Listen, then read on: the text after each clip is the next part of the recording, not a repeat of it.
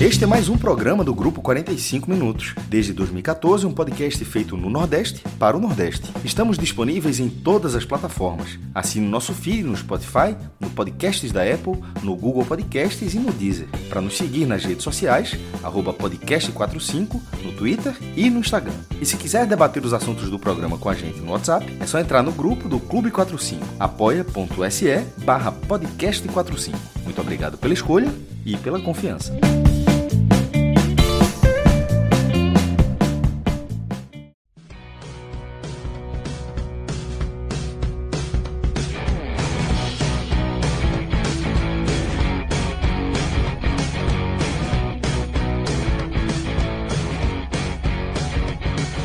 Fala galera, ligado aqui no podcast 45 minutos. Estamos começando aqui mais uma edição de um programa aqui do nosso podcast 45. Eu sou o Lucas Liosi. Estou nesse momento aqui com o Iago Mendes.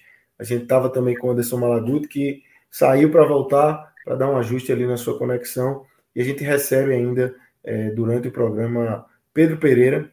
Daqui a pouco ele está chegando. O homem estava na Fonte Nova, é, então tem todo o trajeto aí para chegar em casa. 38 mil pessoas na Fonte Nova, nessa noite de terça-feira, para o primeiro jogo das quartas de final da Copa do Brasil entre Bahia e Grêmio. Acabou com o resultado de 1 a 1 E esse jogo a gente vai se debruçar nele daqui a pouco, no contexto desse jogo e na sequência aí do Bahia na temporada. Mas antes disso, Iago, boa noite. Vamos dar um, um giro aí pelo NE45 é, começar, na verdade, com a notícia nacional, que é a notícia do dia do futebol brasileiro, é, que é o anúncio aí da CBF é, de Fernando Diniz. Né? Fernando Diniz é o novo treinador da seleção brasileira, ainda que interinamente, por mais que a nota da CBF não fale nessa interinidade, fala simplesmente que Diniz é o novo treinador da seleção. É, nos bastidores é, se fala em Ancelotti, acertado aí para 2024, e que Diniz esperaria, faria esse trabalho de transição é, até a chegada de Ancelotti, e aí o futuro a Deus pertence. Se Diniz segue como comissão técnica, se volta, fica no, no Fluminense, só lembrando que ele vai acumular esses dois cargos nesse primeiro momento. Iago, então eu queria te ouvir tua opinião, é, primeiro, é, sobre essa escolha da CBF por Diniz, como é que você viu e o que é que você acha disso? Então, Lucas, é, saudar, te saudar, dar boa noite a todo mundo que está na nossa audiência e que vai ouvir esse produto quando sair em podcast. E eu, particularmente, acho que do mercado brasileiro, o nome do Diniz era um dos bons nomes que haviam para esse processo de transição, uma vez que o trabalho é, douradouro e com o foco na Copa do Mundo deve começar apenas com o Ancelotti. É, os amistosos que a gente viu com o, o Ramon Menezes, a gente viu uma seleção que assim não não mostrava nada de muito positivo, mesmo tendo jogadores que tinham ritmo de Copa do que vieram de ritmo de Copa do Mundo, que fizeram grandes competições europeias, o time não conseguia conectar as ideias para poder ser um time nem parecido do que foi o Brasil que foi levado à Copa do Mundo, que já foi um Brasil que, apesar do, de todo favoritismo, teve um insucesso muito claro contra a Croácia, que acabou eliminado precocemente. Então, assim, eu acho que a CBF ela tenta estancar a sangria do tempo perdido com o Ramon Menezes. O Diniz é um dos bons nomes, e por que é um dos bons nomes? Porque é um cara que trabalha muito com o, os jogadores mais jovens, que tem um trabalho conceitual muito alinhado, voltado para a posse de bola, para o futebol ofensivo, características que o Brasil teve durante muito tempo em sua história. Dito isto, eu acho que há uma, só uma contradição no, no conceito dessa, dessa transição. Porque, tecnicamente, quando você contrata um técnico e diz que ele é um técnico de transição, já que o próprio Edinaldo Rodrigues afirmou que Ancelotti será o técnico da seleção brasileira em 2024 para a Copa América, é um pouco difícil você ter um treinador que vai comandar o grupo durante um ano, que vai ser o Diniz, com uma característica que é tão diferente da característica do Ancelotti. O Ancelotti não é um cara de pensar muito futebol total, em que é, todos os jogadores fazem quase todas as posições e que a busca sempre de ter a posse de bola o tempo inteiro, como é a questão do Diniz. O futebol do Ancelotti, apesar de ser um cara muitíssimo vencedor, que conseguiu transformar o Real Madrid com Karim Benzema, é, Vinícius Júnior e tantos outros nomes numa máquina na temporada passada, não é um cara que tem como é, característica esse futebol total, um cara muito mais pragmático, é um cara que se adapta muito ao adversário e que sabe ter posse de bola, mas quando o adversário impõe um volume, sabe jogar no contra-ataque. Então são perfis muito diferentes, Lucas.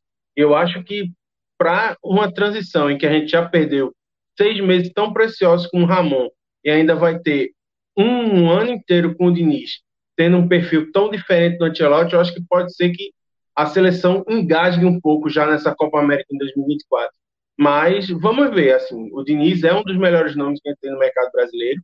Acho que dentro do possível não seria o nome que eu escolheria, porque eu acho que existem outros no nosso mercado que têm características mais semelhantes a do Ancelotti, como o próprio Dorival Júnior, mas no mais é torcer para que dê certo e que a gente consiga chegar com uma seleção competitiva em 2026, já que a gente sabe que o ciclo é mais curto, né?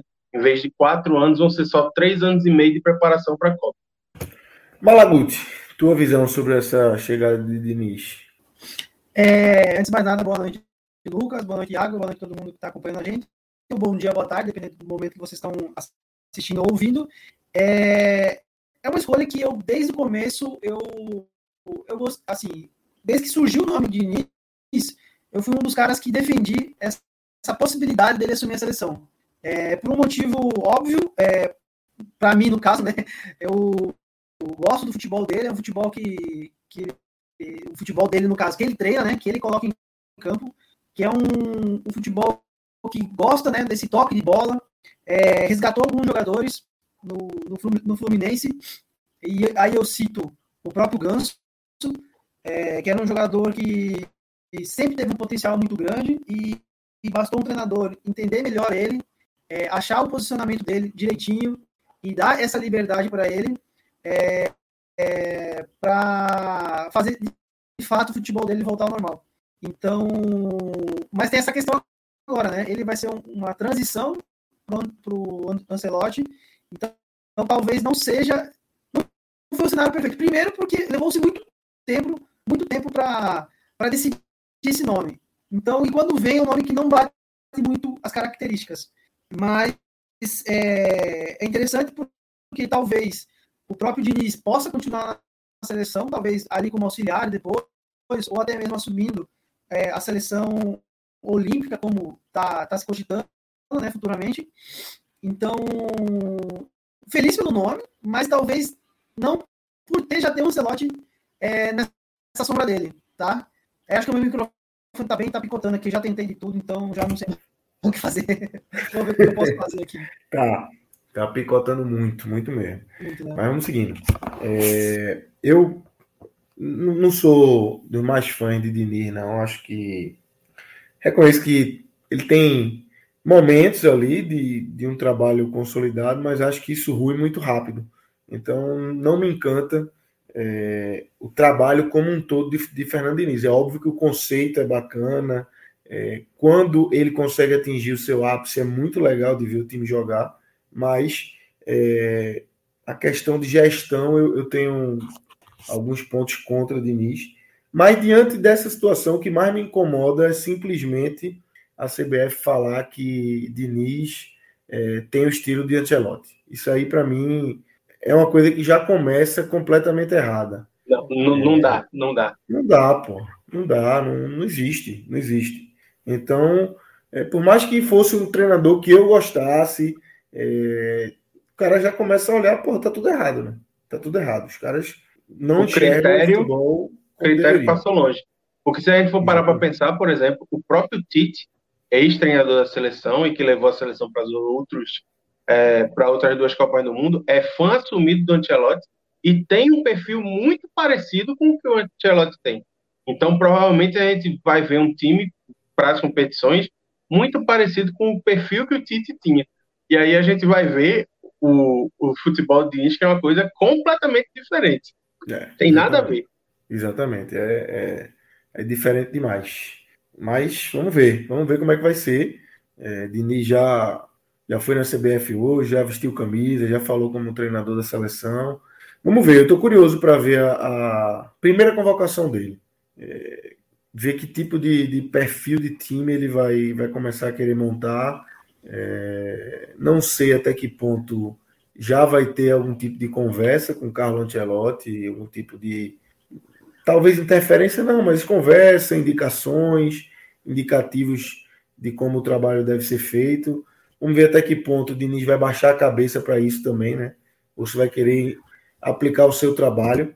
É, vai ser, no mínimo, curioso acompanhar é, esse momento aí. Isso é, isso, é um, isso é um ponto interessante que você falou, Lucas, porque a gente não vai saber se é. A gente vai ter que entender, pô, vai ser a seleção do Diniz ou vai ser já a seleção com o dedo de, de Ancelotti? Tá? Porque se for, se, se não tiver ali no começo o dedo dele, então, pô, não faz sentido você ter dois treinadores que pensam diferente e, e vai se perder todo esse tempo, daqui a pouco vai dar certo, não vai dar certo, tá entendendo? Então, eu acho que é, é, é talvez é, eles vão ter que conversar muito, muito mesmo, para alinhar de fato é, como eles querem trabalhar, porque acho que a partir disso pode ser que dê certo, então, e a gente pode estar tá errado, possa estar tá errado, no sentido de que a gente achou que é, as nossas visões, eles tinham futebol diferente, mas talvez eles pensem igual, no final das contas.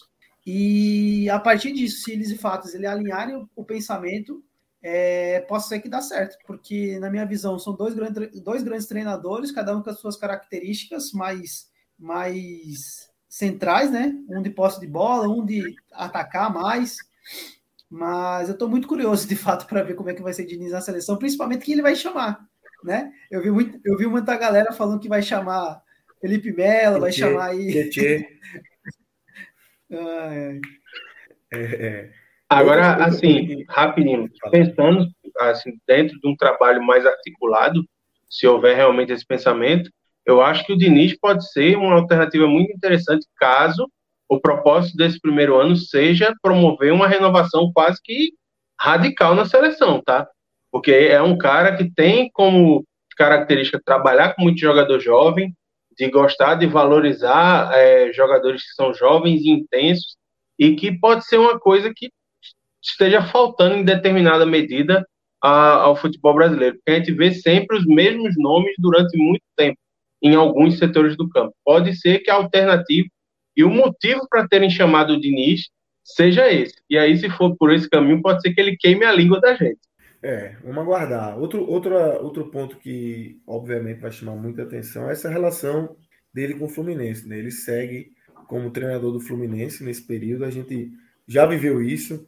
Em 98 tivemos Luxemburgo, que acumulou ali Corinthians e, e, e Seleção Brasileira. Em 2000 tivemos Emerson Leão, né? acumulando esporte e seleção brasileira. Mais curioso ainda, a CBF veio buscar um treinador no esporte Leão, que fazia uma campanha brilhante ali com aquele time de 2000 do esporte, é, e acumulou ali. É, nenhum dos dois deu certo. É, por vários motivos, mas nenhum dos dois deu certo. Não dá para dizer que o trabalho de nenhum dos dois foi positivo, mas é, isso já aconteceu. E eu acho que vai ser muito curioso ver como é que o Diniz vai, vai fazer isso.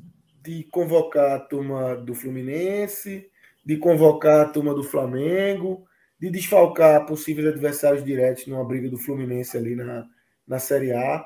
Eu acho que tem um certo conflito de interesse. Tem Não, um certo conflito certeza. de interesse. E vai ter muito questionamento na, nas convocações dele, de, dependendo de quem ele chama. Se chamar, por exemplo, não vou nem colocar o Fluminense brigando pelo título, mas está ali numa briga é, pau a pau por uma Libertadores, com um Grêmio da vida. Ele vai lá e chama um cara do Grêmio, desfalca o Grêmio e não desfalca o Fluminense, entendeu? É é, eu acho que hoje, mas nem tanto, porque como tem as datas FIFA e, e finalmente o campeonato tá parando... Mais ou menos, viu, Malo? Mais é, mas tem, tem essa questão justamente de, por exemplo, ah, o jogo é lá na Bolívia. Né? Isso. E o último jogo, o último jogo da seleção é sempre perto do próximo jogo do clube. Então, claro, exato. Você ali, pro primeiro jogo, beleza, vai ter a folga. Mas, por exemplo, o Brasil joga na terça, na quinta já tem jogo no Brasil, pô. Perfeito. Os caras têm que fazer uma logística filha da puta para chegar aqui. Perfeito. E vai ser muito estranho feliz, o, o Diniz convocando alguém do Flamengo e não do Fluminense, né? Imagina. É. Pô, o Diniz tá pensando, cara, eu podia ter Pedro no meu time. Claro que hoje ele tem o um Cano, mas o Cano não dá para chamar para seleção, né? Mas vai, vai ser uma situação muito, muito curiosa de, de, de se entender. Exatamente. Será que veremos o retorno triunfal de Paulo Henrique Ganso, a amarelinha? Hum, não. Será? Eu acho que eu acho que ele já teve momentos melhores nas mãos de, de Diniz, né? Hoje não é tanto, né? Mas eu acho que nesse momento passa longe a, a convocação do. Ah. Não, não. Felipe Melo é assim, é inacreditável. Vamos ver, vamos ver. Estou curioso, curiosíssimo para ver essa, essa convocação do Diniz e como é que ele vai construir esse trabalho dele. De qualquer forma, boa sorte, né? Boa sorte para Diniz que consiga fazer o seu trabalho ali e entregar uma Não, coisa é, consolidada para o Ancelotti. No, no final, o que a gente quer é que nem assim, muita gente tava falando. Uh, pô, tá se levando muito tempo para contratar um treinador. Mas no final, se for se chegar o Ancelotti faltando um mês para a Copa e ser campeão, tá ok, né? Agora, meu filho, se não ganhar também, é seu Edinaldo vai arrumar uma bronca muito grande para se resolver pro resto da vida, viu? É. A gente agora tem pouco mais de dois meses para poder estrear nas eliminatórias, né? É, muito se fala, ah, não, porque o Brasil passa sozinho nas eliminatórias, porque o nível é muito abaixo e tal, mas eu acho que um começo ruim contra a Bolívia e, deixa eu conferir, e contra o Peru, eu acho que já dá uma, já dá uma sacudida nos bastidores da CBF. Acho que já pode, já pode elevar bastante o nível da pressão para um cara que vai ter dois meses no emprego. Exatamente. Virando aqui nossa página, ainda no ENE 45, é, vamos falar de uma do Vitória, que está aí nessa busca por reforço, né? já teve alguns anunciados. É, Vitória que prometeu aproveitar bem a janela, um investimento alto, ainda não fez é, grandes contratações, teve aquela questão ali da, do bloqueio de contratações, da CNRD, mas segue se mexendo no mercado, Iago. E tá aí a matéria. Vitória avança em negociação com Poveda, tenta liberação com Bolívia e tal. É, então, uma contratação ao meu ver, bem positiva do Vitória. Um acerto grande do Vitória nesse mercado aí de meio de Série B do Campeonato Brasileiro. É, Poveda que se destacou no Sampaio, foi para o Bolívar, não, não teve ali. Também uma escolha é, errada, é, não conseguiu se adaptar, não teve uma sequência, e agora está de volta ao Brasil. E o Vitória, o esporte até teve ali também, é, surgiu ali, não sei se, é, se chegou a ter algum tipo de proposta, mas o nome circulou. Mas, ao que tudo indica, o Vitória está mais próximo de fechar essa contratação. Uma ótima contratação do Vitória. Né? Eu acho que essa contratação, Lucas, caso ela realmente se confirme, ela tem os dois, realmente assim os dois pontos que você cita. Primeiro, é um cara que chegaria com a incumbência de resolver o problema dos gols de Vitória. Titular, né? titular. Titular, titular e muita coisa, assim, junto do, do Wellington Nem e do do Oswaldo, que são dois caras que estão jogando muito bem. É, eu fiz o último jogo do Vitória contra o Juventude, e assim, um dos grandes problemas que eu vi nesse time do Vitória nos jogos que eu acompanhei foi a falta de um homem-gol, de um cara que dê peso à frente e que resolva os jogos. Sim, é claro que o Poveda é, vem com o, o peso de ter sido artilheiro da Série B pelo Sampaio Correia no ano passado vai pegar um time do Vitória que briga por coisas maiores e que está, na, ao meu ver, mais pronto do que aquele time de Sampaio Correia era. E além de tudo isso, tem outro fator que é fundamental, que é o Vitória não deixa que um dos seus principais rivais na luta pelo acesso se reforce, porque a gente sabe que a posição de centroavante é uma posição em que o esporte precisa de um nome para poder ser o segundo homem, quando o Wagner Love estiver impedido de jogar, como deve estar novamente impedido contra o CRB, para poder ser o cara que ajuda o time com os gols e na característica do Poveda, que é um cara também de boa movimentação, fazer com que o setor ofensivo gire, né? Gire, trabalhe a bola, ele consiga dar passe, fazer com que os companheiros brilhem também. Então eu vejo esses dois pontos. Primeiro, o Vitória ganha muito com essa possível chegada do Poveda e faz com que o esporte não tenha esse ganho, esse incremento no seu setor ofensivo. Já são, salvo engano, duas peças para o ataque que o Vitória consegue fechar nessa janela. Primeiro foi o Matheus Gonçalves, que veio do América Mineiro, e agora o Gabriel Poveda. Vejo com bons olhos essa, essa janela do Vitória até o momento. Exatamente. E de centroavante para centroavante, Malaguti, temos mais uma notícia aqui no 45, que é a saída do atacante Kaique do esporte. É, vai para Chapecoense, dá o pouso, é, talvez atinja o seu auge aí na sua relação com o esporte nesse momento, ao pedir a contratação de Kaique e tirar Kaique do esporte. Kaique agora é jogador da Chapecoense, já oficializado, oficializado a saída do esporte. É, nem vi se o Chapecoense já oficializou lá, mas o esporte já oficializou a sua saída aqui. E Kaique deixa o clube. É, um ano e pouco ali no esporte, não deu certo. Produção baixíssima, né? Perfeito, Lucas. É, inclusive, é, por coincidência, eu, eu, eu de manhã eu estava no, no, plantãozinho no NE45 e eu liguei para o presidente do, da Chapecoense, o Ney, inclusive, gente boa pra caramba, me, me, me atendeu rapidamente, bem solícito. Tem aquele sotaque de, de Chapecó ali que eu conheço bem, que eu moro pertinho ali. É, morava, né, no caso, né? Agora tô morando. Tudo em casa, né? É, é, mas deu, deu para matar um pouco a saudade do sotaque de lá. É, e sim, veja, é, Kaique, quando chegou, eu não vi com olhos ruins, não vi assim como uma má contratação. É uma, era aquela, aquela aposta que. Ruim foi o tempo, três anos de contrato, né? Isso foi É, então, veja, é, é, era aquele jogador que, que teria que se apostar e rezar para dar certo, tá entendendo? Como, como muita gente, inclusive, criticou quando o esporte contratou Wagner Love. Porque se você buscar e voltar um pouquinho no tempo, teve gente que criticou a, a contratação de Wagner Love, que era velho, que não sei o quê. É, claro, agora a gente não pode comparar Kaique com o Wagner Love, mas é, é uma contratação que infelizmente não, não, não rendeu como deveria, como poderia, né? É, e agora, é, e assim, o, o esporte demorou para fazer essa liberação, porque, veja, nesse ano são apenas 12 partidas é, disputadas, basicamente entrando aí é, no finalzinho dos jogos, muitos jogos abandonados no banco de reserva, sendo é, preterido por outros jogadores. Então, no meu, no meu ver, o Sport demorou para negociar o, o Kaique esse ano, já que viu que não tinha espaço para ele. Eu acho que com certeza não foi por falta de, de clubes candidatos, né, para que houvesse essa, essa, negociação, mas enfim, chegou a Chapecoense, é, ele vai a princípio é, por empréstimo até o final do ano, é, com os clubes dividindo o, o, o salário. É, e vai ser um homem gol da Chapecoense. Se vai fazer gol ou não lá agora, se vai ser. Se, veja, a situação da Chapecoense não tá boa. A verdade é essa. Né? A Chapecoense vem, vem num momento muito ruim dentro da, da, da Série B. É, mas pode ser que chegue lá e desencante, né? Ele. Kaique é um cara que que não é que não sabe fazer gol, sabe fazer gol, mas é aquele jogador que chega e tem que encaixar, o time tem que jogar para ele também. É... Infelizmente no esporte não deu certo, né? Foram é, 24 jogos na, na, temporada passada e só 5 gols, e nesse ano 12 jogos, nenhum gol. Mas é, fim de um ciclo, a torcida do esporte com certeza ficou muito feliz a torcida Ficou com um sorriso igual a esse que ele tá na foto aí, Kaique. Eu, eu, não, com certeza. É, talvez eu acho que a torcida do esporte até encheria o aeroporto de novo para dar o. A... Com certeza, com certeza.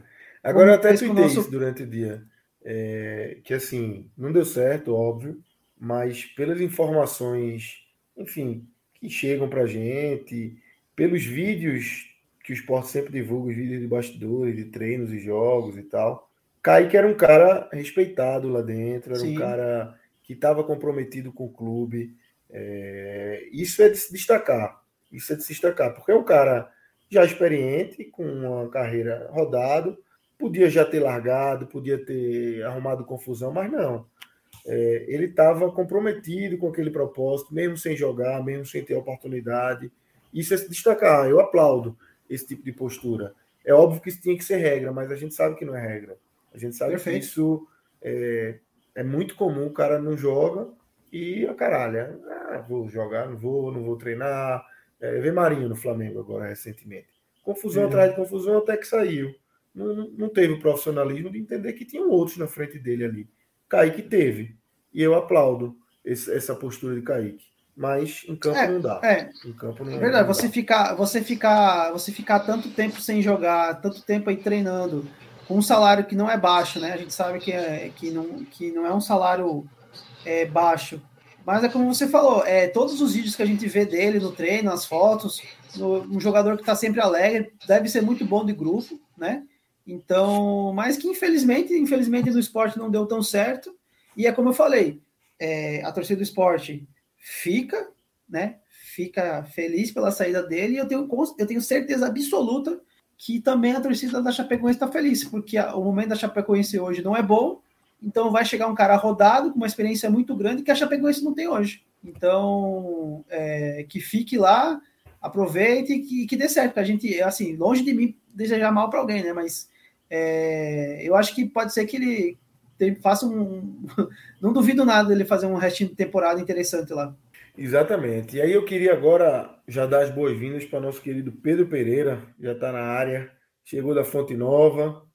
Fala galera, E aí, tudo certo? tudo certo? Cheguei, cheguei atrasado hoje. Hoje, hoje a ida pra Fonte Nova hoje foi complicada pra mim, velho. Pô, o carro quebrou no caminho, foi uma desgraceira só. No meio da Bonocô, quem conhece Salvador aqui sabe o caos que é a Bonocô. E, pô, saí de casa umas 7 horas assim, tranquilo em jogo 9, né? Mas 7 horas, como, como é aí no Recife também, em tantas outras capitais, o trânsito Ah. é caótico, né? Pra você chegar em qualquer lugar. E aí o carro começou a esquentar, começou a sair fumaça, foi uma desgraceira retada, velho, no meio do engarrafamento. É, aí pronto, tive que voltar pra casa, pegar um Uber e, enfim, Guerreiro, complicado, mas o guerreiro. importante é que tô aqui. Muitos- É, Muitos largariam nesse momento. A é bronca eu cheguei foi. na Fonte Nova, A é. bronca foi. O homem tava feliz até os 48 do segundo. é, tem isso, né? É, tem isso. Aí cheguei na Fonte Nova já com 10 minutos, 10, 15 minutos de jogo. Cheguei atrasado. Mas faz parte. Faz Isso aí parte. mesmo. Faz parte. E aí, entrando no jogo, Pedrão, queria te ouvir. É, um jogo esse- sobre esse 1 a 1 né? Que o Bahia sai na frente, é, não consegue. Um jogo com um roteiro, um final diferente, mas um roteiro parecido com o do final de semana, né? Que o Bahia ali leva. é, o Grêmio faz o gol da vitória no, no apagar das luzes. E hoje o Grêmio faz o gol do empate no apagar das luzes. Um empate importante para o Grêmio, que vai para a decisão em casa agora, né, pela Copa do Brasil, mas um Bahia que é, claramente não soube administrar aquela vantagem que tinha, né? Não conseguia ficar com a bola. Tudo bem que o time que o Grêmio estava em, em desvantagem ali no placar, a tendência é sempre pressionar, tentar ter a bola. Mas o Bahia entregou muito a bola para o Grêmio, muito a bola para o Grêmio. E no lance do gol começa com um chutão meio meio louco lá atrás, enfim. É, E aí veio o castigo, né? Veio o castigo e um a um, o que estava desenhado ali para ser uma noite muito positiva, com uma vitória importante. Esse 1 a 0 seria importante. Todo mundo volta para casa com aquele gosto amargo na boca, né? É, roteiros semelhantes, de fato, não idênticos, porém semelhantes, é, comparando os dois jogos contra o Grêmio, separados aí por três dias. É, mas a dor do, do gol no final, ela é bem parecida, de fato. No, no jogo do sábado, o Bahia, o, em- o empate já não era tão bom assim para o Bahia, né? Era ruim, um resultado ruim. O Bahia precisa aproveitar o mando de campo, né? Por mais que seja uma equipe que tá brigando lá em cima e tal, ou, ou no, no caso o Grêmio. É, Mas o mando de campo é um fator muito importante para equipes como Bahia e que não podem ser desperdiçadas, mesmo quando você pega equipes que a gente sabe que são superiores tec- tec- tecnicamente, como é o caso do Grêmio.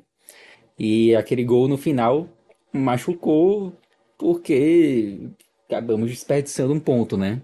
E você leva gol no final é sempre ruim.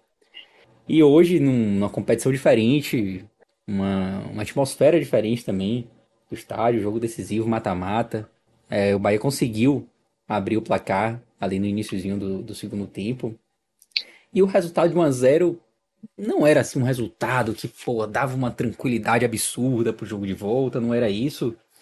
mas que você ia para o jogo lá do Rio Grande do Sul com aquela sensação de que dá para classificar, né? Dá para tentar de repente segurar o empate, ou até se perder por um gol, tem a disputa de pênalti ainda. É um resultado que te deixa sonhar com a classificação 1 a 0 né? E o empate já é um gosto assim bem, bem mais amargo, porque a classificação, vamos, vamos ser bem sinceros, a classificação ficou muito difícil. Já era, já era muito difícil antes do confronto de hoje, né? É... Quando o Bahia caiu com o Grêmio no sorteio, a gente já sabia que o Grêmio era muito favorito para se classificar, porque tem um time superior. Isso é muito claro. O time do Bahia de 2023 é um time que tem muitas lacunas, né? É... Mas, assim, mais uma vez, um gol no final, e aliás, não foi somente contra o Grêmio, né? Contra o Santos, o Bahia também tinha levado um gol no final, já nos acréscimos, não há um contra o Santos aqui na Fonte Nova. Um gol que acabou levando para a disputa de pênalti. Que aí, claro, o Bahia se classificou na disputa de pênaltis e aquele sofrimento do gol no final, ele acaba ficando completamente apagado, né? Mas são situações que vão martelando ali e que, que vão deixando o torcedor cada vez mais, mais chateado. É, o jogo de hoje foi um, um jogo obviamente diferente do, do jogo de sábado, pela, pela, pelo tipo de competição, né? Os dois treinadores entenderam que precisavam fazer coisas diferentes no jogo de hoje e a gente viu um primeiro tempo assim super truncado, né, de, de poucas chances dos dois lados. É, eu perdi os, os 10 minutos finais pela história que eu já contei aqui, mas já já soube que não aconteceu muita coisa também nesse período não, do jogo. Iniciais, né? Pô, desculpa, os 10 minutos iniciais. Se fosse os finais, você tava mais feliz aqui. É, é verdade. É, perdi os 10 minutos iniciais ali do primeiro tempo, mas hum, também não, não, não, não aconteceu nada assim de muito marcante. O primeiro tempo todo ele foi, foi bem truncado, né? Você conta ali poucas chances de gol para os dois lados. O Bahia teve talvez a melhor chance naquele chute de Cauli de fora da área. É, foram chances de, de fora da área, né? É, e eu acho até que o Bahia conseguiu até assustar um pouquinho mais do que o Grêmio. Mas o 0 a 0 me pareceu o placar que mais corresponde assim à, à realidade do que foi o primeiro tempo. E no segundo tempo, logo no início, num contra-ataque, o Bahia consegue abrir o placar. E vem ali, obviamente, uma, uma esperança de um segundo tempo melhor, de repente com o Bahia tendo mais espaço, o Grêmio tendo que sair um, um pouco mais para o jogo, mas eu acho que o Grêmio, o Grêmio hoje, é, talvez pela proposta até de Renato Gaúcho, o Grêmio não fez um bom jogo. É, o Grêmio veio para Salvador assim, a impressão que dava é que tipo o empate estava ok assim pro Grêmio é, porque faria com que ele decidisse lá em Porto Alegre. É, e até por isso o primeiro tempo foi também muito truncado. E no segundo tempo, o Grêmio, obviamente, teve que sair mais depois do gol, mas não foi assim um time que pressionou o Bahia, como a gente viu no jogo de sábado. No jogo de sábado, o gol saiu depois de uma pressão absurda, depois de diversas chances criadas pelo, pelo Grêmio. É, a impressão do, do jogo de sábado é que o Grêmio faria aquele gol mais cedo ou mais tarde, uma hora que ele gol ia sair. É, e hoje a gente não viu isso, né?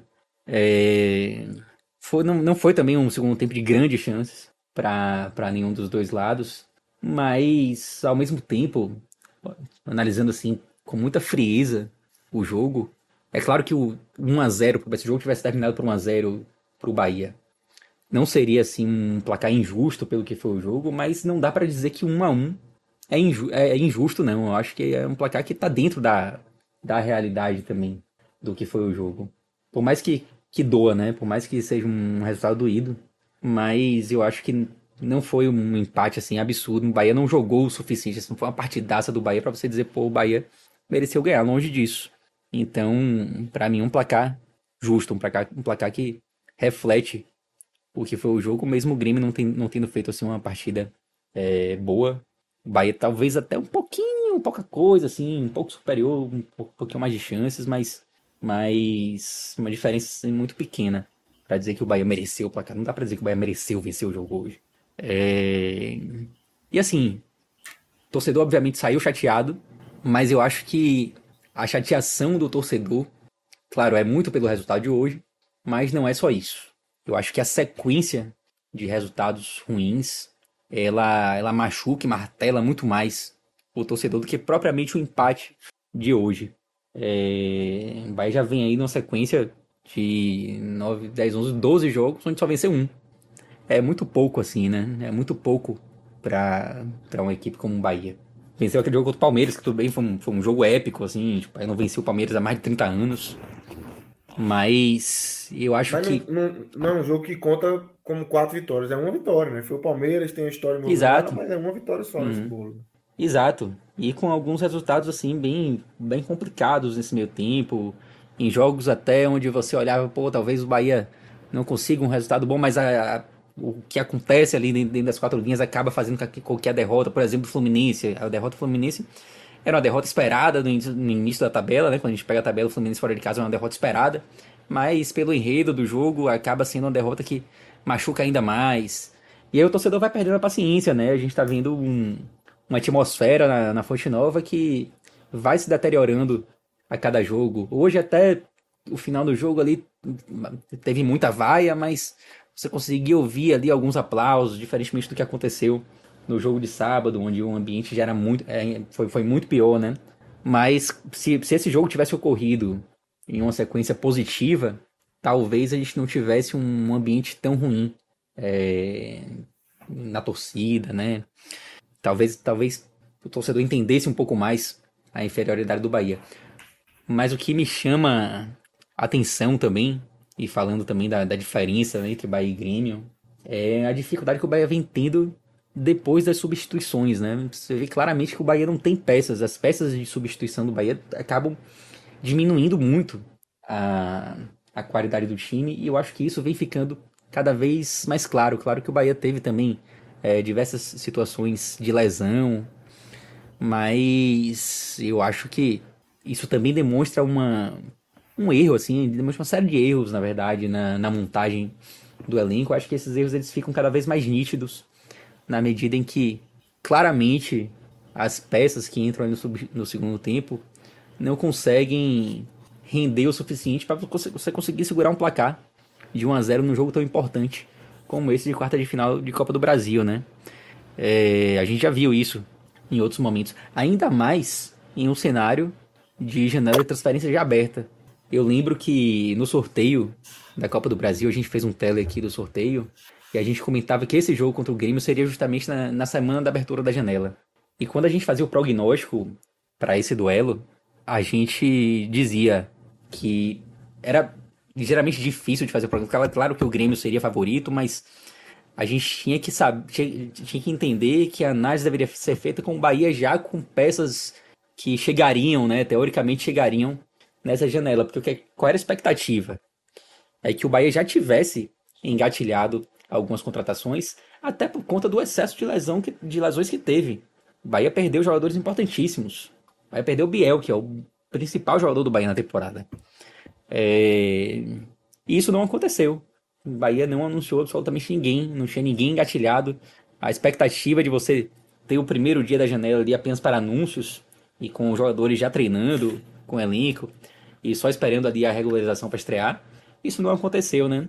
E num, num, elenco tão, tão limitado, tão cheio de problemas, tão cheio de lacunas como o do Bahia, eu acho que isso pesa muito.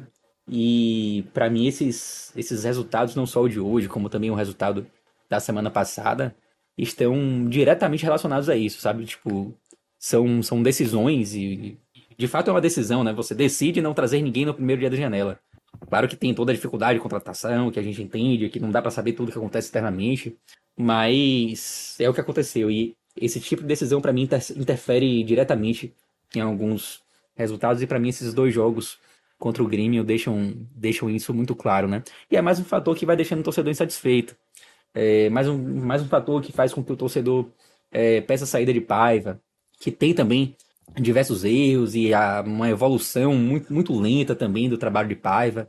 E a impressão que me dá também é que eu acho que Paiva ele chegou no limite. Assim, eu, acho, eu acho que ele não consegue mais fazer esse time do Bahia evoluir. A gente até viu uma evolução lenta, muito lenta ao longo do ano, mas a gente viu. O time do Bahia era muito, muito inferior. É hora de trocar? É... Oi? É hora de trocar? Não, eu acho que é hora de contratar. Eu acho que é hora de contratar. Tem que dar peça. Talvez com peças esse time possa evoluir. É, tem muita gente que pede a troca e eu fui a favor da troca de Paiva em algumas oportunidades.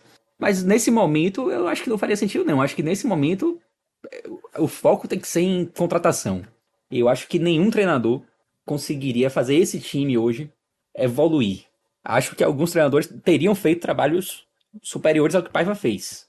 Mas hoje, para mim, esse time do Bahia encontrou um teto que seria difícil é, ver uma evolução com, com outros nomes também. Não tô isentando Paiva de culpa, não, tá? Para mim, Paiva tem muita culpa. Inclusive na formação do elenco que ele participou. É, para mim já deveria ter caído em outras oportunidades. Hoje, especificamente, eu acho que o foco precisa ser em contratação. Perfeito. Malaguti, mas sem sombra de dúvidas, é, são resultados e, e, falta de desempenho que vão é, cada vez mais puxando o trabalho de Paiva para baixo. A relação é, de Paiva com a torcida que nunca foi positiva, não, não vou nem usar a palavra nunca, mas que desde o início do ano, ali, desde o início do trabalho, vive inconsistências, inconstâncias, é, com resultados como esse, é, por mais que isso que Pedro tenha trazido para mim é fundamental na análise, é, mas nem todo torcedor, na verdade, poucos torcedores têm essa visão de que falta elenco, né? É, por mais que falte elenco, se você fizesse uma enquete hoje com os 38 mil torcedores do Bahia é, que estavam na Fonte Nova, eu acho que ia ser maioria esmagadora aí pedindo a cabeça de Paiva. É, Com certeza. Porque é, quem, é, é, é o primeiro vídeo, né? Quando é. a, o negócio não está rendendo, o primeiro vídeo que você quer é o treinador. Né?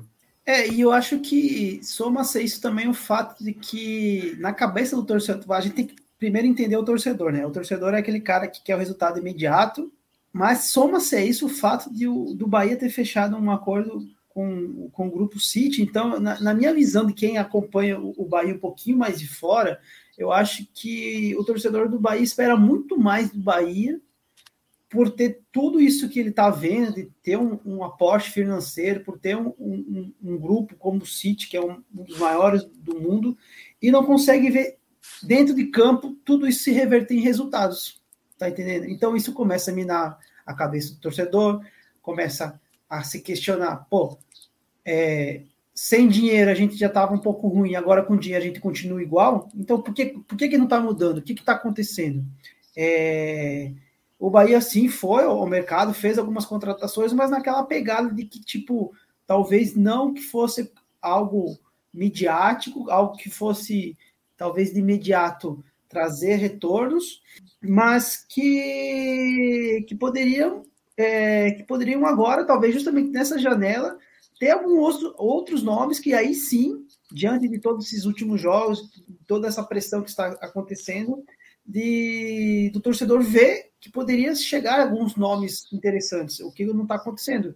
É, a gente vê a movimentação do, do, de mercado do Bahia ainda muito fraco, é, e quando a gente é, vê de fato o time dentro de campo, é, esbarra, esbarra em, em, em, elenco, esbarra em qualidade, tanto é que é, até Pedro estava falando de, é, da, da, dos jogadores que entram e não modificam, o, o, não melhoram o rendimento do, do jogo, né? Enquanto ele estava falando isso, eu estava eu tava, eu tava relembrando aqui quem entrou no jogo.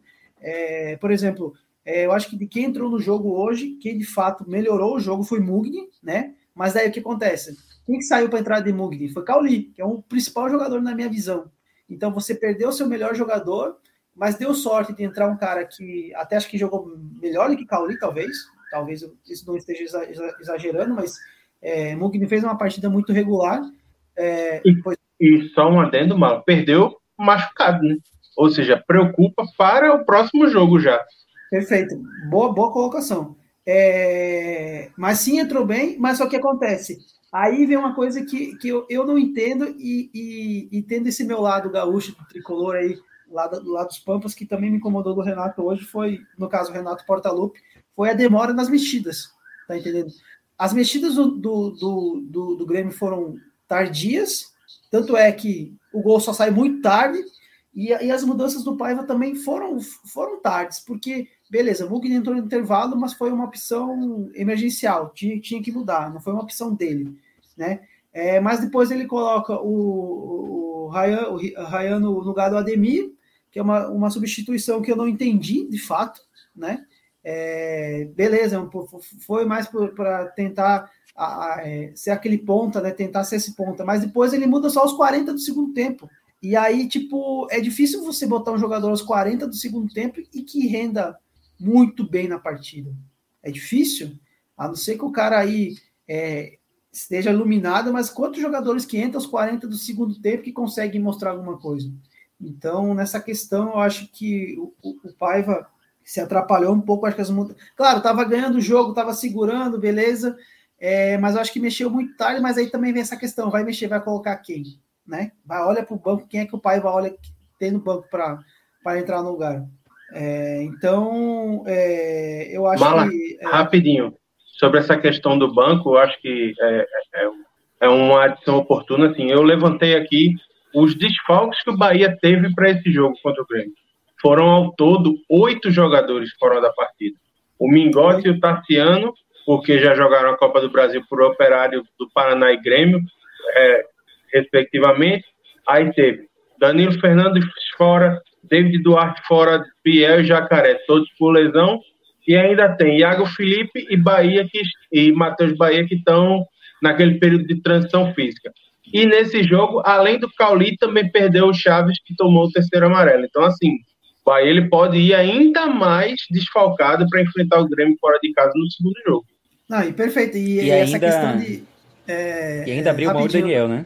É, e ainda abriu mão do Daniel. E tem essa questão, além de ter você ter essa sequência de jogadores lesionados, você perde dois jogadores que já jogaram a competição.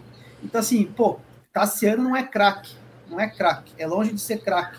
Ele é um jogador muito de lua. Quando você mais espera que ele, que ele te dá retorno, ele não te dá, e quando você menos espera é quando ele dá o retorno. Tá entendendo? Mas assim, querendo ou não, são é, um jogador que, que, faz falta, né? O, o, o, gol que, que o Bahia faz no, no, no, no, sábado contra o Grêmio pelo brasileiro, uma jogada dele, né? Que se inicia com ele. É, Mingote, que também não jogou, é outro desfalque, é outra, outra também não é craque, mas tá vindo, tá vindo uma sequência legalzinha. Então, soma-se vários fatores aí, e para encerrar meu raciocínio é justamente isso. Soma-se isso ao fato que agora abriu a janela e o torcedor do Bahia, com todo esse aporte que se imagina que vai ter da chegada de grandes jogadores, e não, não se tem jogadores. Se tem um Juba, que está naquela, assinou um pré-contrato, vem, não vem, mas vem quando vem agora, vem só daqui para frente, e vai chegar e vai resolver, a gente não sabe também, né? Porque é, hoje no esporte ele é o principal jogador, junto com o Love. É, mas e quem garante que ele vai chegar no Bahia para resolver? Quem garante? Tem isso também, né? Tem jogadores que se adaptam muito fácil a um estilo de jogo, a um clube, e quando vai para outro clube não rende. Ainda tem todos esses fatores que somam-se ao basicamente um dos poucos nomes que o, que o, Bahia tá, tá, tá se negociando que se, que se imagina que possa chegar para jogar. É, e vai sair de uma realidade de Série B para uma Série A, né? Isso leva um tempo o jogador se adaptar. Eu, eu, também não acho que, que Juba vai chegar aqui sendo a solução dos problemas do Bahia, não. Eu acho uma ótima contratação, mas não, não tenho, assim, grandes expectativas num primeiro momento, não. Espero estar enganado, assim, mas é, ainda tem essa questão, né? A gente não sabe nem quando é que vai chegar. Se vai ser agora, se vai ser em setembro. É, enfim, mas eu, eu, eu não acho que seja uma contratação que resolva os problemas do Bahia, não. É, tem especulações sobre Gilberto também, lateral, né? Que eu acho que seria esse um tá, jogador... tá, tá virando uma novelinha já, né? É, faz tá, bem duas semanas que tá esse nome rondando, né? Exato. É, é, a gente tá, é, tá. São os dois únicos nomes assim que é, são mais comentados, né? Juba muito mais do que Gilberto. Juba é dado como certo. Embora tenha, tenha, tenha essa questão da, da data, né? É, mas o Bahia precisa se reforçar muito nessa janela.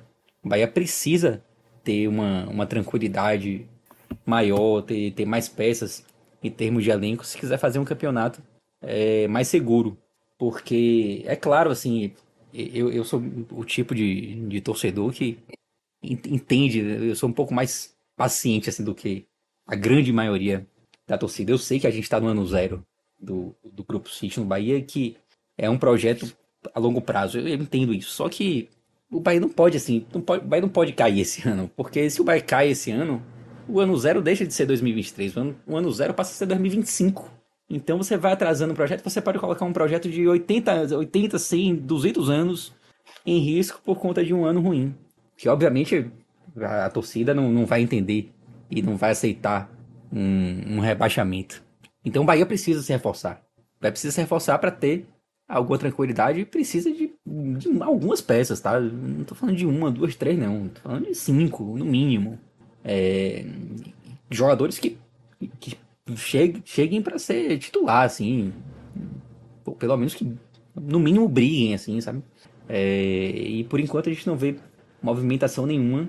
E claro que, que isso vai, vai chateando. Embora eu seja paciente, é, entendendo, entendendo que é o ano zero do projeto, mas é, é preciso, mesmo tendo essa paciência, é preciso reconhecer que houveram muitos erros, assim, muito além do que deveriam estar acontecendo no ano zero, assim, sabe? Tipo, é, erros de montagem no elenco graves, ao meu ver. E sobre Paiva, só é, falar um pouquinho, assim, sobre o meu pensamento, né?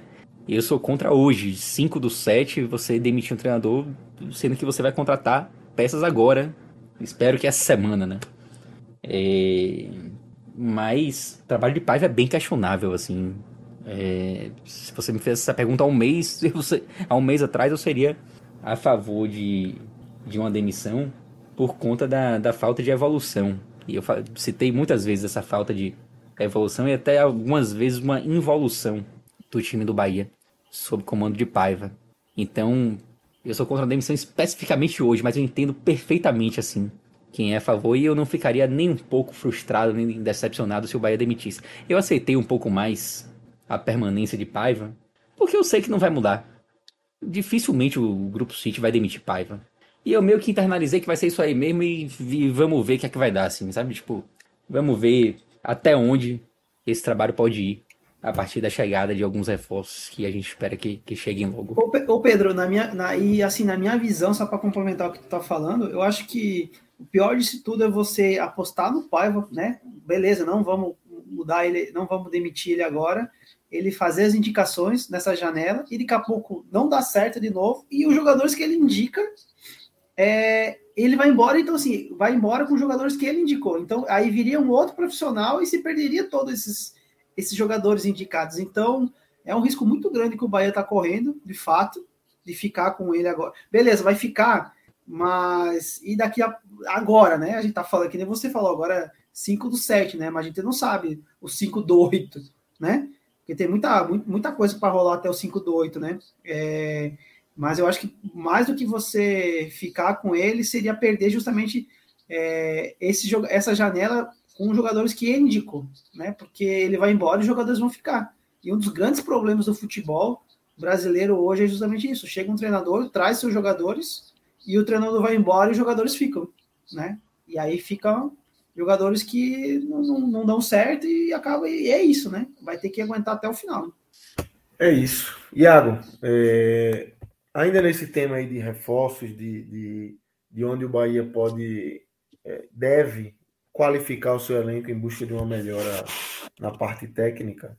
E aí eu estendo essa pergunta também para Pedro e Malaguti aí depois na sequência. Onde é que você enxerga as principais carências, prioridades? Onde é que o Bahia tem que atacar, tem que já estar atacando, na verdade? Já devia estar atacando, né? Exatamente. Imaginamos que já esteja. Talvez esteja com dificuldade de, de concretizar os negócios, mas não imagino que a diretoria esteja parada nesse momento quero crer que, que estão conversando com alguém. Mas onde é que você enxerga que, que é o, o ponto aí de chave para essa contrata, essas contratações do Bahia? Lucas, assim, é, a gente tem que levar em consideração, quando a gente pensa nesse mercado do Bahia, é a, a grande quantidade de jogadores que se machucam de maneira recorrente, tá? É, a gente vê, assim, hoje o Bahia teve oito jogadores no DM, mas até queria caso eu esteja enganado, que Pedro me corrija, eu acho que não é a primeira vez que o Bahia tem tantos jogadores assim fora de combate, e acho que não vai ser a última vez. Tanto que assim, a gente já projeta é, ter até 10, 10 jogadores fora contra o, o Grêmio. Então, assim, eu particularmente eu acho que hoje a gente consegue apontar quais as posições o Bahia pode ficar um pouco mais tranquilo contra, quanto à contratação. É, eu acho que, assim, como o Pedro disse, precisa de contratações que venham para ser titulares. E essas contratações precisam vir em muitos setores. Hoje, particularmente, eu acho que os dois laterais não se houveram bem. É, eu já ouvi muitos programas, é, Pedro comentando sobre o Bahia e falando sobre a limitação de Cicinho. Hoje eu acho que ele não, não chegou a comprometer, mas acho que é, dentro do que o Bahia espera para o seu futuro e planeja para uma manutenção na Série A e para ter sonhos ambiciosos para os próximos anos, eu acho que precisa buscar um cara para ser o titular daquela posição. Tanto que, assim, até muito pouco tempo atrás, o titular era o Jacaré. O Jacaré talvez não tenha jogado hoje porque estava machucado. O Chaves foi uma contratação que foi feito um investimento muito grande e até agora não deu o retorno que era esperado. É, acho que caberia também a contratação de um, um volante para poder é, equilibrar mais aquele meio campo em marcação, em saída de bola, ajudar um pouco o Cauli a pensar o jogo. É, nas pontas, eu acho que o Bahia, assim, com, com a chegada do Juba, que a gente não sabe como vem, eu vejo que há a possibilidade de ajustar o time ali com o Kaique, é, tem o Biel que está lesionado, mas que a partir do momento em que volte, é, não lembro a, a, gravidade da lesão dele, se eu não me engano é joelho. Acho que pode voltar e pode agregar. E na função de centroavante, o Bahia tem Arthur Salles, tem Everaldo, tem Vinícius Mingotti, tem o, o menino que entrou hoje, deixa eu conferir aqui o nome dele. É, Everton. O Everton. E assim, até agora, nada de resposta de alguém que se fixe na função realmente de homem-gol. Então, assim, o Everaldo foi trazido sob muita expectativa. Será que ele é esse cara? Será que em algum momento ele vai conseguir encaixar o futebol dele? São muitas interrogações no, no elenco do Bahia. Então, eu acho que, assim, é um erro o Bahia não começar a, como o Pedro bem disse, não começar já com os jogadores treinando junto com o elenco só para anunciar e ter apenas um mês para poder é, preencher tantas lacunas para poder fazer uma campanha competitiva, acho que pode ser bastante prejudicial para o futuro do projeto como um todo nesse ano de 2023. Pedro, onde é que você enxerga as principais lacunas aí? Iago trouxe muitas aí, viu? Foi mal, eu tava aqui, a, a pequena apareceu aqui, acordou no meio da noite aqui. Iago, Iago é. quer trazer metade do grupo City pro Bahia, tá louco? É, é, mas eu, eu tô com Iago metade, aí. Tipo... Rapaz, metade do grupo City não, mas se o, o City, o grupo City trouxesse em 5 ou 6, eu acho que já dá uma ajudada boa pro nosso companheiro aí. Não, basicamente, precisa basicamente reforço em todas as posições, né? É, eu diria, eu, eu vou citar as que o Bahia não precisa. Talvez a única que o Bahia não. Tá, tá, acho que tá bem servido ali, que é na zaga. Eu acho que, em termos de, de zagueiros, eu acho que o Bahia tá bem servido, embora, claro, a gente ainda veja um Vitor Hugo que não, não, não foi o Vitor Hugo que a gente esperava ver e tal. É, mas eu acho que, no geral, assim, o único setor que, que não precisa de reforços tão urgentemente seja esse. E nas pontas ali, se você pensar que jogadores possam, ainda podem retornar, Biel, eu não sei quando Biel volta, mas foi um, foi um problema muscular, na verdade, né? E não sei exatamente como, como é que tá, mas é, eu acho que ele volta assim, em breve, não tão breve assim, mas volta. É, e claro que vai foi ter melhor do que Foi melhor do que eu me lembrava, então, porque eu pensava que tinha sido um probleminha é, no joelho. É, não, foi, foi muscular. É, e assim, eu, eu acho que foi muscular, não tenho, tenho, tenho quase certeza, mas acho que foi. É, vou, até, vou até checar aqui depois. Mas, enfim. É, Tô olhando aqui. Pronto, olha, olha aí pra mim, faz isso aí na moral. Eu fiquei na dúvida. Depois você falou, eu fiquei na dúvida. É... E aí talvez com a chegada de Juba, se for agora, talvez nas pontas você também não, não, não precisa trazer ninguém, mas eu acho que um centroavante é importante, um volante de contenção também é importante é, para atuar ali ao lado de Acevedo. Concordo que Cauli precisa também de alguém para auxiliá-lo e às vezes para revezar com ele também. É, as, as laterais, um, um ponto extremamente delicado nesse time do Bahia, tanto na direita quanto na esquerda. Chaves. Chaves eu vou até abrir um parênteses assim para falar de Chaves. Eu ia falar, eu ia falar isso na parte de melhores e piores, mas. Como, como o Chaves, Chaves foi um hoje, né? Muito. Para mim, para mim o pior em campo, antecipando aqui já. Isso, já é... pode abrir melhores e piores se quiser com Chaves. Já que abriu a porta Pronto. Chaves. Já pode Para mim, disparado, disparado pior em campo. Só, só para é, elencar, colocar o. ratificar a dúvida né, que a gente ficou. Realmente foi uma questão muscular, tanto Biel quanto Jacaré. Só que Paiva projetou que a volta deles aconteça em alguns meses. Eu vi aqui numa entrevista que ele deu uhum. ao site oficial do Bahia no início do mês passado. Então, assim, alguns é. meses é, é complicado, é muito tempo fora. É. E é um jogador que está fazendo muita falta, de fato. É... Então, falar sobre Chaves. Pior em campo hoje, sem dúvida. E não é a primeira vez. É um, é um cara que realmente não faz uma, uma temporada boa. O parênteses que eu, que eu queria abrir para Chaves é o seguinte: Chaves foi a contratação mais cara da história do Bahia. É... E isso, obviamente, gera no torcedor uma, uma expectativa alta. O torcedor vê, pô, a contratação mais cara da história, o cara vai chegar para ser titular. E vai chegar para resolver. Mas eu acho que a gente, vai, a gente vai ter que se acostumar com a chegada do Grupo City com um tipo de contratação de jogadores jovens e caros que não podem ser vistos como jogadores que chegam para vestir a camisa e titular. Chaves, ele tem a, exatamente a mesma idade de Rian. Exatamente. Na verdade, eles estão separados por um mês. Tipo, é nada. O cara tem 19 anos, é um cara muito jovem ainda, sabe? E, e todo jogador jovem, ele precisa de um tempo para maturar. Às vezes um cara, um cara, um cara que se destaca, e Chaves se destacou em algum momento no Equador, ele naturalmente ele tem uma chance maior de se, de se destacar também quando ele sobe profissional. Mas essa chave ela, ela não vira de uma hora para outra. Ela pode até não virar nunca, como a gente a chave de, de Chaves. a chave do a chave de Chaves é, não virou ainda, mas eu acho que é um jogador que é, ainda ainda é muito novo, tipo ainda pode contribuir no futuro. Eu, eu, não, é um cara que eu gostaria de abrir mão ainda não, entendeu? É, justamente porque é 19 anos, pô, 19 anos, muitas vezes o cara nem subiu ainda pro profissional. É, esse, era, esse era parênteses que eu queria abrir, assim, eu até, às vezes, até evito colocá-lo assim como pior em campo, mas hoje não vai ter jeito, hoje não vai ter jeito, é o pior, de fato. É, mas é um cara que eu, eu, eu, tento ter o mesmo cuidado que eu tenho com o Rian, por exemplo, é, que é também muito novo e que está entrando no time do Bahia. E Rian, a primeira partida de Rian foi esse ano, o profissional. É, então a gente tem que se a gente tem que entender que mesmo sendo uma contratação cara, muitas vezes não é um jogador que está pronto para ser titular e para entrar constantemente. É, e isso reforça até a necessidade de contratação para a lateral esquerda. Né? Eu acho que Chaves ele, ele não pode ser visto como o lateral do Bahia. Ele precisa entrar de vez em quando ali no final de um jogo, você dá chance pro cara. É, enfim, era isso que eu queria falar assim sobre, sobre Chaves. E aí, Malaguti, ah, fechar melhores e piores aí do Bahia, quem você eu...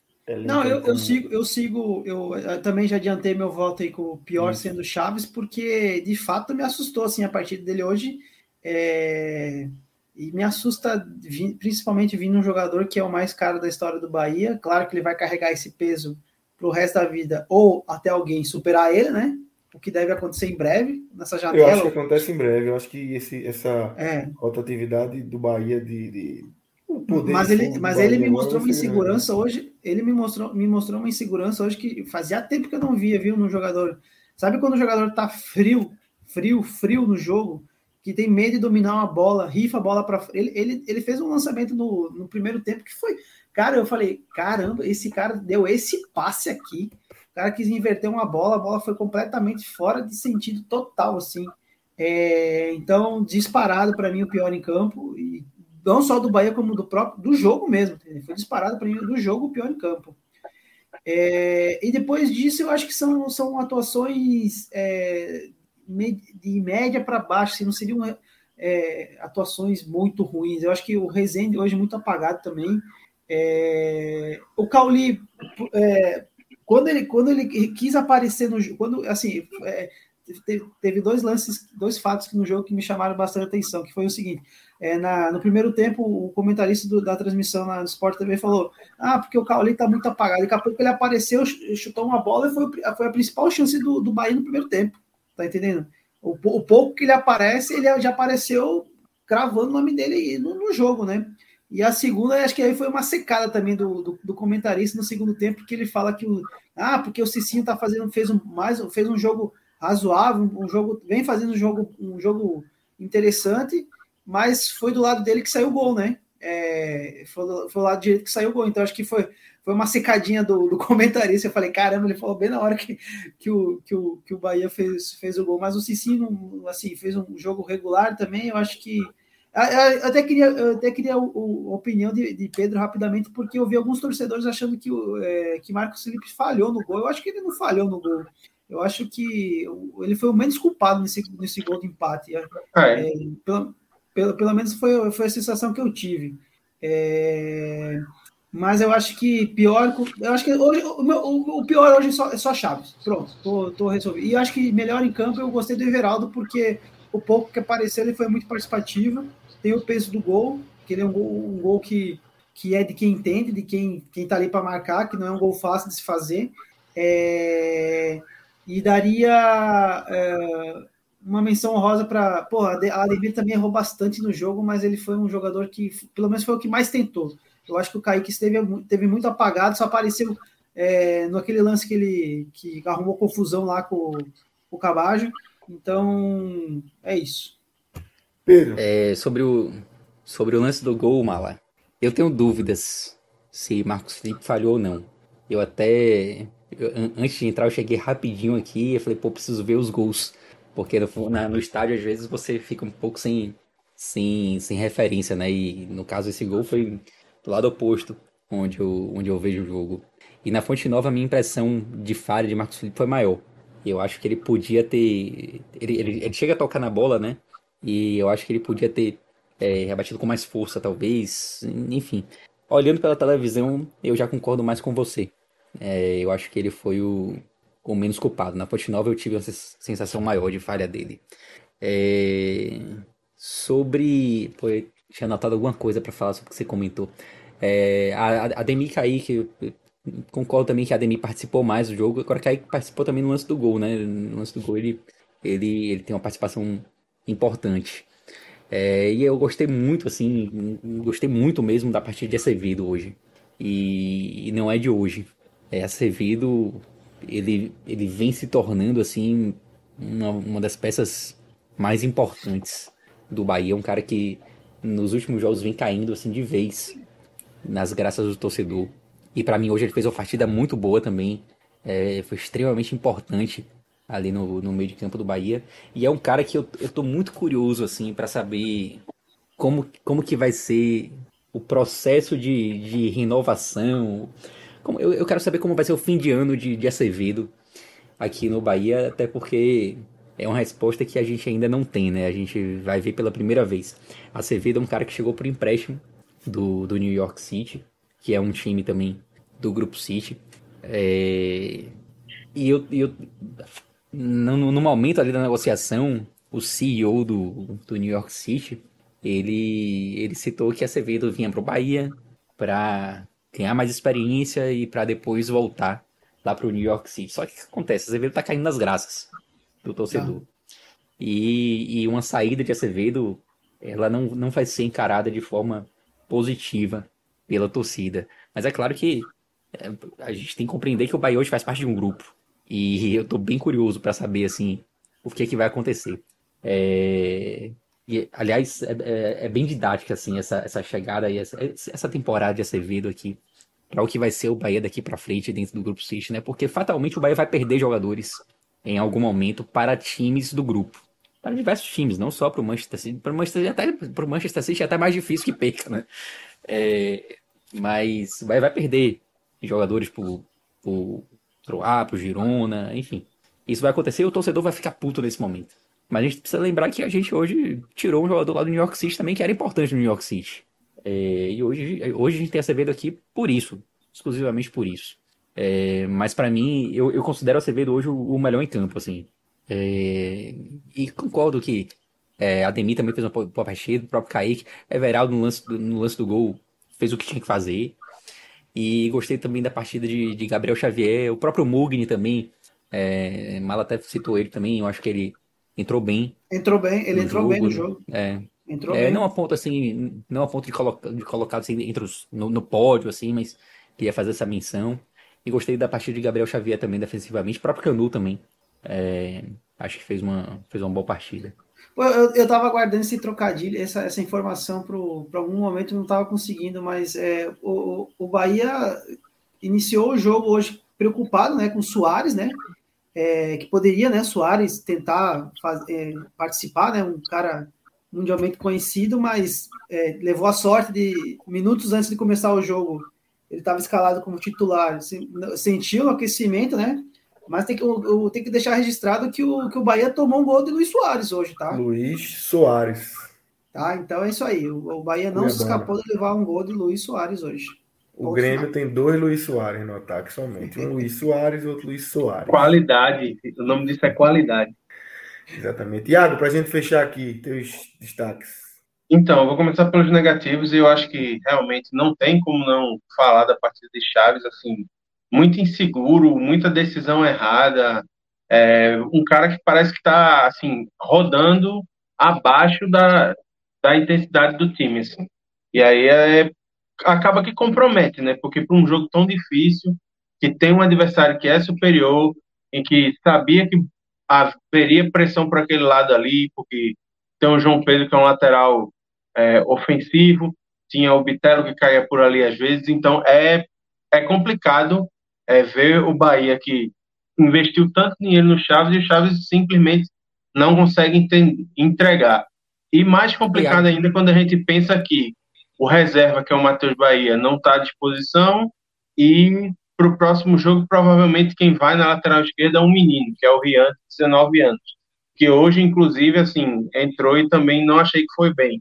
Inclusive, é ele quem hesita na hora do gol e acaba o Cuiabano entrando para poder aproveitar a sobra do Marcos Felipe. E concordo com vocês, assim, é uma bola muito forte, muito rasante, que ele, se há uma falha dele, é a questão dele não ter rebatido a bola para mais longe, ter colocado mais força na mão. Mas fora isso, assim, não tem como culpá-lo pelo gol. Então, entra o, o Chaves. Eu, particularmente, assim, para mim, a partida do Cicinho era nota 5, só que aí, como o Reinaldo passa por ele como quis no, no lance do gol, acho que é um lance que salta muito aos olhos. E aí acaba que, por ser o lance do gol, acaba ele também entrando nesse pódio negativo. E para citar um, um, terceiro nome, eu acho que acho que seria muito injusto citar todos os jogadores que entraram na reta final do, do segundo tempo, apesar de achar que o Rian, o próprio Everton nem, e até mesmo o Diego Rosa entraram muito mal, todos três. Dito isso, assim, quanto aos nomes do, do time de cima, eu acho que é, é muito. Tiago. Muito... Oi. Rapidinho, antes de entrar no, no, no, positivo, só queria comentar dois pontos aí que você trouxe dos, dos negativos. Primeiro sobre Chaves, concordo muito com sua análise, assim. A impressão que eu tenho é que Chaves, ele é desligado. Parece que, tipo, parece que ele não sabe que, que tem um jogo ali, entendeu? Tipo, ele é desligado e às vezes isso passa uma, uma imagem, assim, de de comprometimento, assim. Às vezes até um pouco de displicência, né? Algumas bolas. É. Parece que ele tá jogando um baba no, na escola, assim, no colégio, assim, tipo, precisa entender que o, o de que que ele tá fazendo parte, né? Uhum. E sobre Cicinho, o início de ano de Cicinho foi tão ruim, mas tão ruim, que quando ele faz um jogo nota 5, você fica satisfeito, né? Por isso que eu acho que muito torcedor fala, pô, Cicinho hoje não foi, foi, foi ruim, não, foi, foi boa a partida de Cicinho. É porque foi mais ou menos, mas a gente não esperava nada de Cicinho e de repente o cara faz uma partida assim, aí você fala, pô, beleza. Era isso aí que eu queria comentar. Aceito, né? Aqui eu aceito sim. Mas uh, dito isso, assim, diz, voltando o raciocínio, quanto aos melhores, eu acho que vale muito a questão da menção rosa pro, pro Mugni, é, como o cara que, para mim, entrou e foi das alterações do jogo inteiro, para mim, foi a melhor, apesar do Cuiabá ter feito o gol. É, acho que o Mugni, assim, ele tem um perfil diferente do Cauli, é um jogador muito mais operário, né?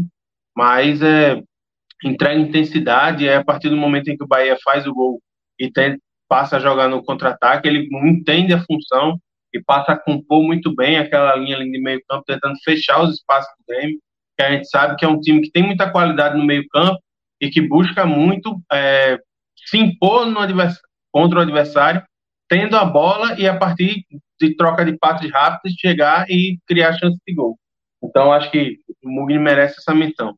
Mas para mim os três melhores foram em, em terceiro lugar fica o, o Kaique, que eu acho que assim foi uma válvula de escape muito importante, especialmente no segundo tempo, assim, muito do que o Bahia tentou é, produzir no segundo tempo, tanto que ele dá assistência para o gol do Everaldo, mas em outros lances, as descidas, normalmente era ele que levava a bola pelo lado esquerdo para que o Bahia conseguisse chegar ao ataque. Em segundo lugar, fica o, o Gabriel Xavier, assim, uma partida muito segura, é, muita, muita antecipação de bola, bem no jogo aéreo, preciso no desarme, sem fazer muita falta, o que é uma coisa muito importante também. Acho que foi bem o, o zagueiro do Bahia. E concordo completamente com o Pedro. Assim, é impressionante assim, ver o que era Azevedo no início do ano, no período de adaptação ao Bahia, em que muitos torcedores reclamavam dele, que era um volante que tinha uma marcação frouxa, que era meio lento, que tinha, às vezes, eu ouvia muitas vezes o pessoal falar que ele tem o mesmo defeito que a gente falou agora do Chaves, que é de parecer estar tá meio desligado, meio aéreo da partida às vezes. Hoje não, hoje a gente viu um volante assim seguro, que ajudou na distribuição de bola e fez com que o meio-campo do Grêmio, que para mim é o setor mais forte da equipe, não conseguisse jogar o que normalmente joga. Então, foi muito importante e para mim foi o melhor em campo. Perfeito, meus amigos. Eu estava aqui no a câmera fechada, que eu estava numa ligação aqui, mas perfeito. É, aqui a gente finaliza o nosso programa de hoje, dessa terça-feira, já quarta-feira. Lembrando que, calma, aqui o cara tem que com essa mudança aqui, o cara tem que dar um, uma chegadinha para o lado para poder se enquadrar. É, lembrando que nessa quarta-feira a gente tem mais programa, tem mais jogos aí para analisar, tem o raio-x da Série B também, que, enfim, é, vai se igualar, vão se igualar o número de jogos dos participantes, no né? esporte que começou aí com esses jogos atrasados, vai fazer aí o seu 15 jogo na, na Série B e igualar com todo mundo, e aí a gente vai ter um panorama é, da Série B, o Sport já lidera a Série B, mesmo com esse jogo a menos hoje, igual, é, nessa quarta-feira, igual aí com todo mundo.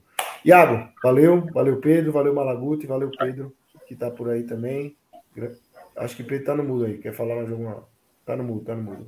Ah, foi mal, tava no mudo. Uma última, uma última coisa, rapidinho. Quase que eu já me 24 vezes. Você, você tava falando ali, não sabia se você tava é, ou não. É, pois é. 24 vezes que o Bahia atuou lá no Rio Grande do Sul contra o Grêmio, e só venceu duas, tá? Então, daí você tira a bronca. Tem gente aqui na live que abriu um sorriso agora, viu? Faz isso não, pô. Faz isso não. Mas é isso, é um histórico bem negativo e dificílimo, dificílimo. É, 1x0 clareava um pouco o caminho ali, mas nesse 1x1 o Bahia volta ali a estaca zero e vai ter que fazer jogar muita bola para conseguir passar, mas vamos embora, vamos ver. Semana que vem a gente volta aqui para falar desse resultado final do Bahia na Copa do Brasil. Vamos embora, vamos seguir. Valeu, galera. Um grande abraço, até a próxima. Valeu.